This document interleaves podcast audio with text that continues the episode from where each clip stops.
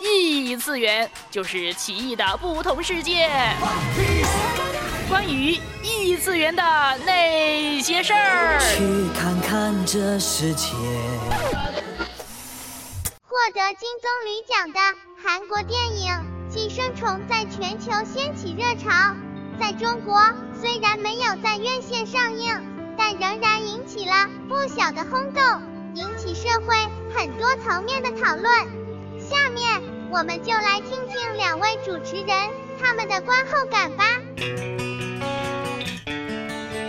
Hello，欢迎做客微波异次元，我是带你去异次元散步的刘芳。那么今天呢，刘芳还邀请了另外一位嘉宾。可辉，哎，是的，欢迎可辉来到就是异次元这个、哦呃做客啊。那因为可辉平时的形象都是给我们带来美文呐、然后比较这个文学书卷气质的。嗯那今天呢啊、不知道会不会打破一下这个可辉老师的这个形象啊？ 因为来到一个画风特别不一样的一个啊、板块 啊，总有惊喜，这是我对异次元的感 觉哎哎，对对，你不要惊吓就行了。啊，这个倒没 有。嗯那今天呢，咱们就是要来谈谈，就是话题度非常高的一部电影，就是《寄生虫》啊。嗯那当然，可能我们在这个节目播出的时候，这个话题已经渐渐落去了，哎不过没关系，我觉得也是值得讨论的啊。是的，在咱们这个微波出炉团队呢，可辉也是看过这部电影的哈。哎，是说句实话，我看完这个电影之后呢，呃，可以说一下整体感受啊。哎哎是，当先走进去的时候呢，就觉得韩国电影就总是感觉到，哎，有一些荒诞啊、啊离对奇对啊、对是喜剧啊，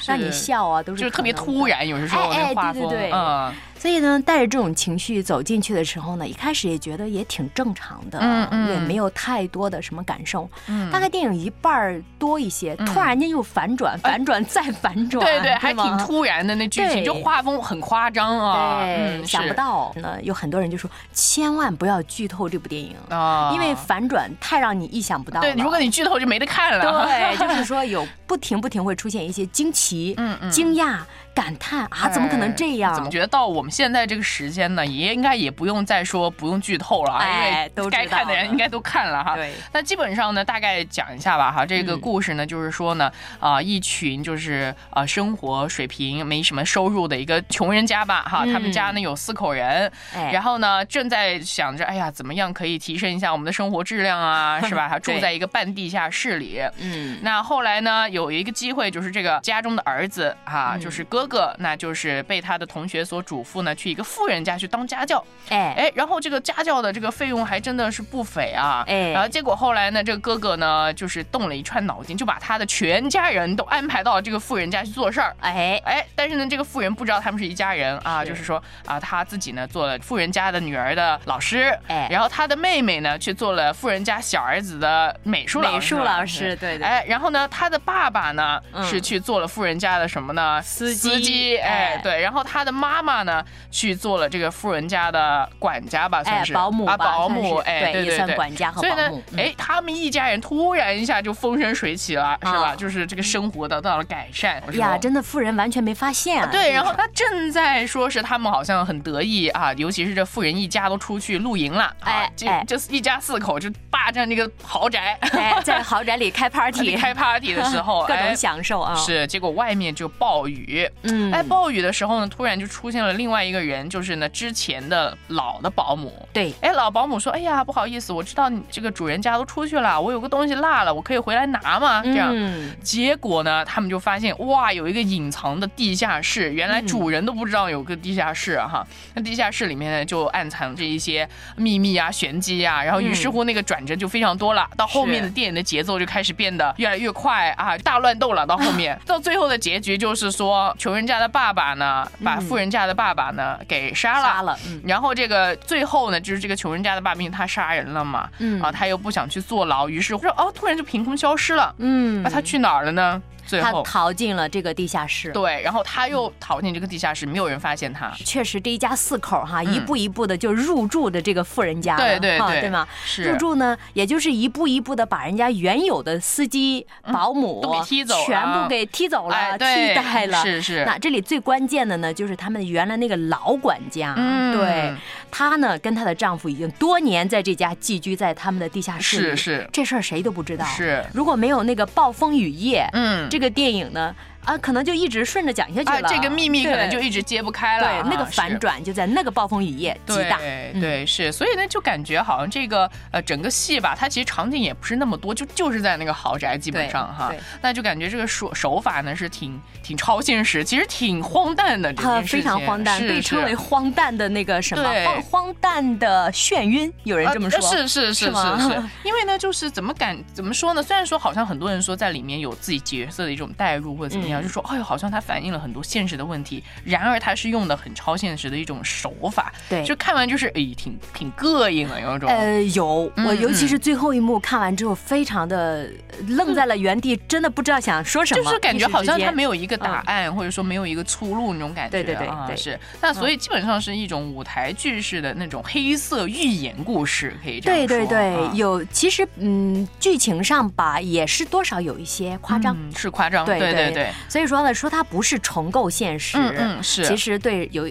超现实，对嗯嗯，对对啊，这个电影实际上呢，就是也没有说特别多晦涩难懂的地方，还挺、嗯挺直接的，应该是说哈对，。甚至有的呃有的人看完之后就觉得太简单了，然后太简单，对，哦你就什么东是西都是直接给的啊啊，对吧？对哈，就比如说呢，哈，嗯有一些影评就是说，哎，其实这个里面真的是特别多刻意的一些符号哈，比哎如说那关个键是太刻意，啊，对对，什么那个石头哈，象征嗯欲望也好，象征金钱也好，象征一种呃，就是怎么样假虚假也好哈，嗯那块石嗯头。是那还有比如说虫子啊、杀虫剂啊、这个地下室啊、半地下室豪宅，这样嗯对其实对都对是一系列的符号啊。符号，嗯，所以呢，就是有一些也不是说一味的好评的哈，那有些人就反对，就说啊，这个真的有点生硬啊，啊，不够含蓄，啊，就哦太是直白啊了，太直白了。对记得有啊一幕哈，应该是电影开场，哎，因为它名字就叫寄生虫，对对对其实这个名字翻译过来就是就是蛮直白的了。啊是，对，你就想到虫子嗯嗯寄生，嗯嗯对吧？是电影一开幕呢，就是家里啪就按亮了灯，哎啊，然后就一群蟑螂就开始四处跑，啊，四处散就是开。其实这个呢，啊就跟小学生学那个学文章一开始那个那是个胶带是是非常直白。哎你瞧，这个跟蟑螂一样活着，对对，就这个对意思。啊所以其实我觉得可能它引起轰动，也是因为真的大家都看明白了。哎，哎，是大家呢也在其中呢，好像嗯可以有这个代入，或者说有一个怎么样的同理的这种感觉吧，哈。哎，没有故作姿态、故作高深的意思。哎哎，对是是，嗯那所以其实呢，从寄生虫啊，其实衍生出很多所谓社会的讨论或者说风波啊，可以说嗯有一些这个 tag 就是这些词汇就出来嗯了啊，比如说什么地铁味儿 啊，哎，这个地铁的味道这个词嗯哈嗯。嗯嗯，其实这个“味道”这个词，在这个电影当中是一个很重要的一个哎一个是一个符号，对不对嗯？嗯其实应该说，这个味道也是引发了电影一再反转的一个重要符号。嗯嗯那嗯，你觉得这个这个味道在这里面是地铁的味道代表什么呢？我其实想，它是不是真的就代表穷人阶级？很多人的解读是这样的，啊嗯但是我觉得实际上，如果你真的拿到现实里面嘛，不只是这样的一个阶级问题。嗯但是呢，我觉得在电影里面，它就比较简单的就把这个哎味道变变成这个味道就是穷味儿，就是说说白了就是说得哈好，说得好。那就这是个味穷儿，酸味儿啊，这个哎穷酸味儿呢，就是它在其中的作用，就是让这个穷人的阶所谓阶级吧，哈嗯，那感受到一种尊严上的一种羞辱，哈，是的，而且我我最大的一个感受是什么呢？这个味道是反复出现在就那个穷爸爸嗯哎被、对被评论说他有什么身上有股味儿啊，啊，是老人味儿吧，嗯嗯啊嗯地铁味儿吧，反正最终就像刘芳老师说是穷味儿。嗯那其实，在那个年轻的那个那个那个他的长子哈，嗯跟那个富家女儿谈恋爱的那个男孩子，嗯他其实对这个味道，他虽然没有很直接的表达，嗯但是他有另外一种表达。是他怎么说呢？他好几次问那个女孩儿：“你觉得我站在你们这群人里合嗯群合适吗？”吗？合适吗嗯是是，对他其实也给也给自己的这个出身也罢啊，或者自己对的阶层也罢，打上了一个味道，打上了对一个标对，签。是他嗯对自己的身份呢也有很多的怀疑，就对啊是说啊，他甚甚至可以说是他们其实一家人在没有来这个这个富人家的时候其乐融，虽然说穷啊嗯，但是可能自得其乐，对。但是来了以后，反而他们就自己的那个自身的那种张力、那种嗯讨论就开始越来越浮出来了。对他的那个自身的那个那个这个自我标签化、哎对或者对那个是感觉就浮现了。对嗯，是，所以其实我们呢，就是就说在现实生活中啊，其实嗯也是非常多很浮夸的标签，嗯甚至说是我们不是现在说这标配文化，哎，这是一个不标配时代啊。对。对对，哎，刘芳老师，你你今天那个啊的头花是什么牌子的？什么牌子配什么牌 子啊？是还要成套了哈，是这啊个，哎呃，今天阳光灿烂，你出来这个背的包啊是什么啥牌子啊？牌子的？什么哎戴的颜色戴哈的表啊，包括你眼镜那个细细的杆儿上是个哎什么呀牌 logo？哎对，呀是嗯哎，如果没有品牌，没有 logo，、啊换句话说啊，没有这些品牌 logo 堆积起来的所谓价值感，我就觉得是我我没什么价值。啊好像不行现在对是，好像这个就是关于渲染这种所谓啊、阶级和金钱所啊所标志的、所代表的那些东啊西在后对面。对对，其实我觉得根本就是这种看似平静、这种繁荣昌盛的背后啊，就是嗯一种很强的一种焦虑，因因为我觉得是某种程度上可能找不到自己那种认同感，才需要对。很多外在的这种东西来堆砌啊。他真的不知道自己所谓的味道是什么，不知道自己、对嗯对对所谓应该立足的那个哎台阶在哪里，或者说心中不安。对，心中对不安，而且有一些不安呢，可能就是很怕自己这种味儿给流出来，哎以以至于呢对要找很多其他的，好像各种各样的 logo 把自己给包起来、盖起来。说的哈太对了，啊那可以用一个比较浅白的比喻吧，就是说嗯，哎，为了让我身上能够体现有香奈儿的味道，啊，是， 那我就喷上香奈儿的香水儿，嗯掩盖我今天清早从某地铁口出来所带的味道。哎，是，可能我觉得很多这样的心态哈。那嗯不然现在我们就来听一首，哎，比较有趣的 rap。爱爱爱爱，大陆在外面一切他也大陆在，现在他们都爱大陆在，爱爱爱爱，大陆在外面一切他也大陆在，现在他们都爱。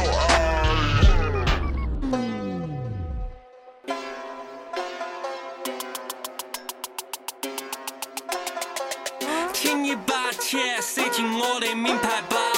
听一把切，塞进我的名牌包。听我开口，把你弄得心在烧。那就把切塞进我的名牌包。听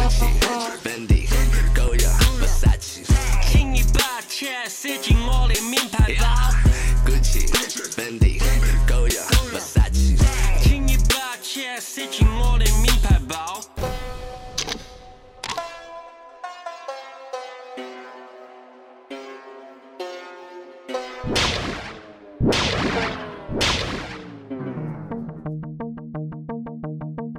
其实呢，我们就说啊，《寄生虫》这部电影呢，它主要的矛盾啊，基本上很多人就把它概括成一个所谓阶级之间的固化哈，或者说嗯富人阶级和穷人之间阶级之间的矛盾。嗯，但是不是真的是这样呢？可能我们今天就可以多一些这样的讨论哈。嗯是的，那就是到底所谓这个呃故事，它是一个很大的一个悲剧哈，不只是说呃人的伤亡哈，哎嗯呃，而且是一种。人身份或者说是一种好像没有办法出头的，在那个黑暗里边儿，比较深度的一种社会的问题就浮现出来了，嗯是嗯或者社会深层的问题有待我们去挖掘出来了。是，是，所以就想到这个悲，它悲在哪儿呢？对，因为其实呢，我们也知道这个呃故事里边儿，其实他没有一个说真正的反派或者说是坏人这样的角色，哎，这句话我特别赞同。哎哦就是说，你说这部电影吧，嗯就是虽然展示了不同阶层的人，嗯嗯啊，是嗯吧？但是导演批判谁了吗？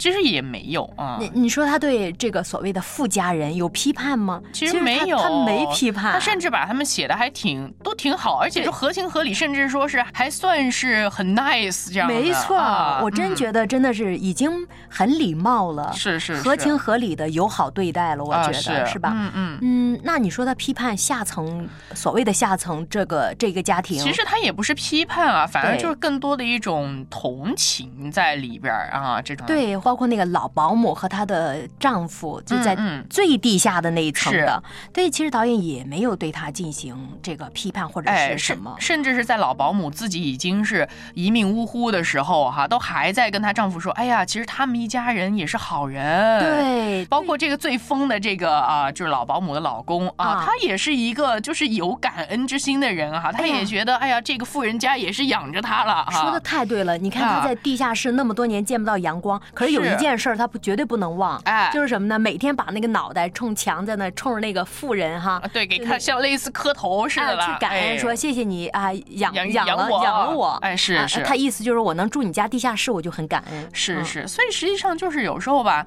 就是到底这悲剧的根源在哪里？如果嗯说细讨论的话，就觉得。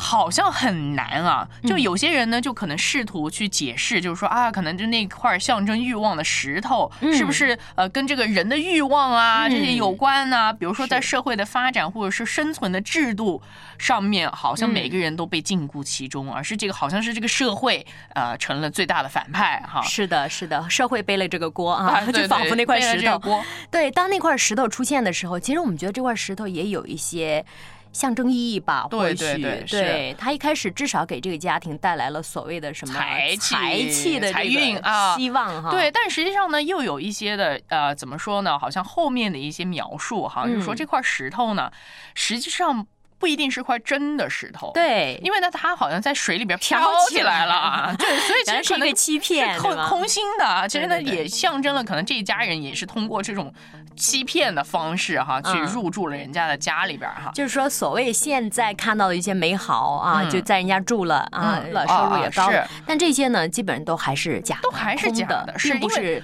脚踏实地的那对种。对，而且就是对他们还幸福还还得担心，就是说啊，什么时候会不会被识破啦，对等呀、等啊，对呀、是说会不会有蛛丝马脚露出对来之对类的？嗯对，是。那当然还有另外一个点呢，我觉得还蛮有意思的，就是说那个穷爸爸哈，嗯穷爸爸最后呢，他不是杀了富爸爸嘛，他就嗯躲到了他们家原那个地下室，又是过上了暗无天日的生活，就好像是就是人间蒸发了。对，但实际上我就在想，其实他这样就被困在那个地下室，不也跟坐牢差不多吗？是。啊，就是甚至还不如坐牢对，。还不如坐，因为坐牢啊，你还可以去晒晒太阳吧，呃出是出吧风？是吧？啊，对你还可以去见见你的家人，是吧？ 对对现在就是说你啥都做不了，你嗯就是被困在这个地下室，难道就是甘愿就这样被做一一个寄寄生生虫虫吗啊？然后对那就是。就为什么就是说害怕，就是去面对自己做错的这件事情，是嗯怕被定罪呢，还是怎么样的一种状况？我觉得其实这个也是可蛮以有思意考思的一个对，地是一个方问题。啊对，当那个穷爸爸在那个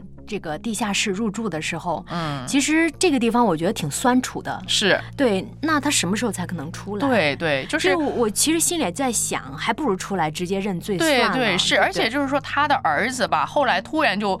发现哦，原来他爸爸在那个地下室里边儿，但是他也接收到他爸爸想给他的一些信息，是然而他连跟他爸爸直接沟通都做不到，没有办法的。是就只能期待着说那个房子，也就是拥有地下室的那个房子，能不能哪一天换了主人啊或者说这个这个长子直接把这个房子买下来啊这是然他后的把一个爸爸想象放出来。哎，所以刘芳老师，我就想、嗯说，这个爸爸为什么愿意到地下室呢？我自己的想象就是说，嗯如果真的坐牢，那等待他的就可能就是一个枪决，因为他对杀了人以命是还是命。啊但是如果在地下室中，这条生命可以保存，那他就给他的家庭、他的孩子仍然留下了一点希望。但是其实这个希望是真的吗？就像那块石头一样，哎就是这个这个希望，难道真的是希望吗？其实我觉得，如果坐牢的话，不是也有缓刑、减刑等等。如果你表现的好，对对对如果你对对认真的去反思你的人生，也不是说完全没有可能的，对不对？其实，当一个人他的思想固化太久的时候，嗯是很很难跳脱那个固化的对对，其思实想呢，的就是说，就是为什么，就是说，人在这个黑暗的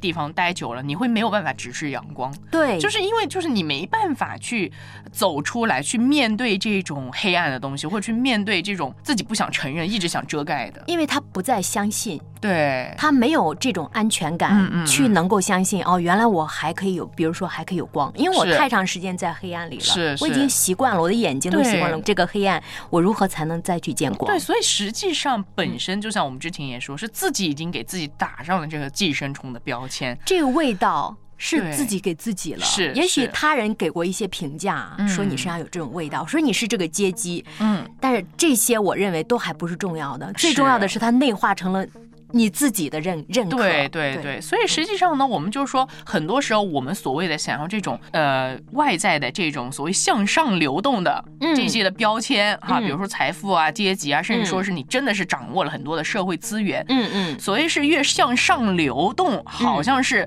呃越可以超越规则，嗯洗去身上这种味道，嗯啊，或者说成为压榨的那个规则本身。嗯嗯，但是实际上，如果说你永远让自己觉得自己是一个还是那个虫的话，嗯你还是觉得你没有办法面对自己内在那种黑暗的话，嗯，那实际上你自己整个人还是很失控的。如果你永远觉得自己是那条虫子，嗯所以你向上、嗯，向左、向右都不太有意义了。对对，因为你你自己已经定位了自己是那个向下的虫子，所以说嗯真的不要再做那条虫子了。对，，所以说我们为什么说嗯是像晚上的时候，我们看到好像很多虫子也有趋光性啊，啊，但是它们趋的那个光不是真的那个光啊，是就甚至是让害死它们的那个光。海市蜃楼。对，就甚至是我们为什么就是说那些苍蝇拍啊，都是要嗯带点那个蓝光的，没啊，错，就吸引没错他们来，其实是飞害蛾死。扑火的感对，觉。嗯所以实际上有时候那些所谓金钱和名义所编织出来那些所谓光线华丽的那些霓虹啊，我觉得嗯根本是一个陷阱。嗯、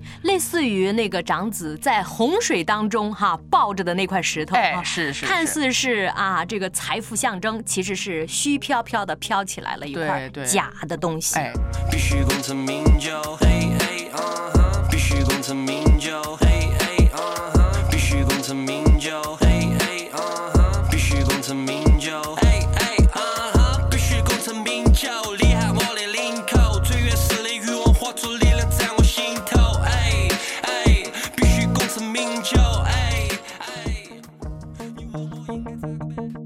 这个我们刚刚说悲剧的源头哈、嗯，那其实真正的救赎又在哪里？其实我觉得救赎呢，也是我们要真的能够直视你内部的那种悲剧的根源，是，就是那个黑暗，你才可以去找到的。我觉得其实刘芳老师一直在提醒哈，或者一直在期望哈，嗯希望那个爸爸能从地下室干脆走上来。，是，对，哪怕你去直接的认刑哈，嗯去减刑，那你去见到阳光也是好的。对，而且你有你有这个机会可以跟你的家人再见面，是就是不至于到这个你 你什么都没有的绝望境对地，真的是吗是还是等待着某一天哈，或者说这个房子的主人能够怎么怎么样，还是等待对他人？其实我们是想，不管是嗯地下室的门，还是我们心里的那个门，嗯。等待着我们自己把它打开是是当然，我们如果说到灵魂的救赎的时候，啊，那这一点我们就真的不得不说到。呃，就讨论到信仰的问题，对我们的信仰问题了，哎，刘芳老师，你看、嗯我我在读那个就是新约的时候，就几福音的时候，你就会嗯发现，比如说大麻风病人，是还有那个就是极其贫困的那种人，还嗯有包括一些、呃妙计啊、妓女之类、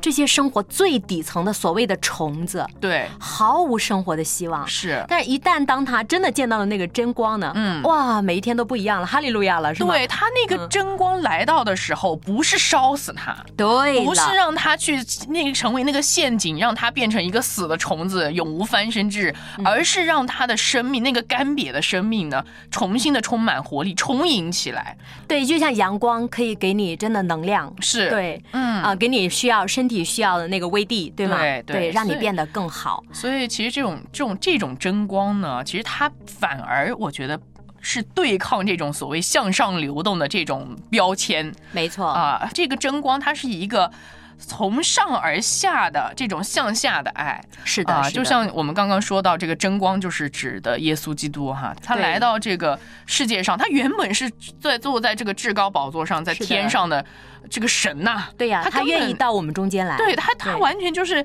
相当于他自己愿意变成一个虫子，哎呀，我记得啊、呃我在神学院念书的时候嗯哈、三年教育的这个内容全忘光了，嗯就就就一一幅图像是永远是难忘的，嗯就是神学院那个门口、嗯啊有一个雕塑，就是耶稣半跪下来、嗯给他的门徒彼得洗脚，洗脚是这个象征意义，你看他是至高无上的王，嗯上帝的儿子。是可是他愿意匍匐自己，对去给最最这个最底层的人去服侍，嗯他如此的谦卑和真爱，是那就让最底层的人就觉得有一种很踏实的对这个信心啊、就是希对望啊、所以平安啊，对，所以这个争光啊，这个爱，这个希望才是真实的哈，对就是而不是那种哈，就是那个电蚊拍的光，啊 而是那种就是真是真实的阳光，像我们每一天早上看到阳光那样的感受哈。是的，所以实际上，像耶稣，他的我们有一个词叫做“道成肉身”哈，就是嗯他是神，他成了拿了人的一个辖制的形象，是然后甚至说他是一个没有罪的状态，对，他为所有人去背负了这个罪的代价，是哈、就被钉死在十字架上。嗯那当然了，他的复活也给我们所有人有盼望，就是说能够相信他的，我们总是可以去到天国，有这个永恒的一个希望哈，是就是我们可以，我们知道啊，因着耶稣，我们不再是虫子，而是这个神的儿子，这个这个位分是多么高啊！其实，那刘芳老师，我就刚才脑中又迅速想了这部电影。你看这部电影当中的每一个灵魂，嗯其实都亟待着那个向上的光。对，不管那个哎是啊富家也一样哈，是那个是那个太太充满了嗯这个不可把控哈。对那个先生也总是担忧，哎呀，这个这个生意会怎么样啊？我家会怎么嗯样？甚至坐个车都要想这个司机会不会啊不安全啊，开车等等。是是所以我们每个人呢，都期望有一个真的稳定的舵。啊嗯锚让我们对这艘船可以扎下来。对对，啊所以其实这样的一个力量呢，只是肯定是从上最最高的那个地方所降下来的哈。所以以，如果此生我们真的谦卑是一只小虫子，嗯那我们若真的寄生，就让我们到那真光下面去活对，着吧。只有这个争光，这个所谓从上而下的爱啊，才能打破这个罪的桎梏和循环。 是的，爱是一种忍耐，爱永不更改，爱是恩赐良善，爱永不失败，爱是接纳等待。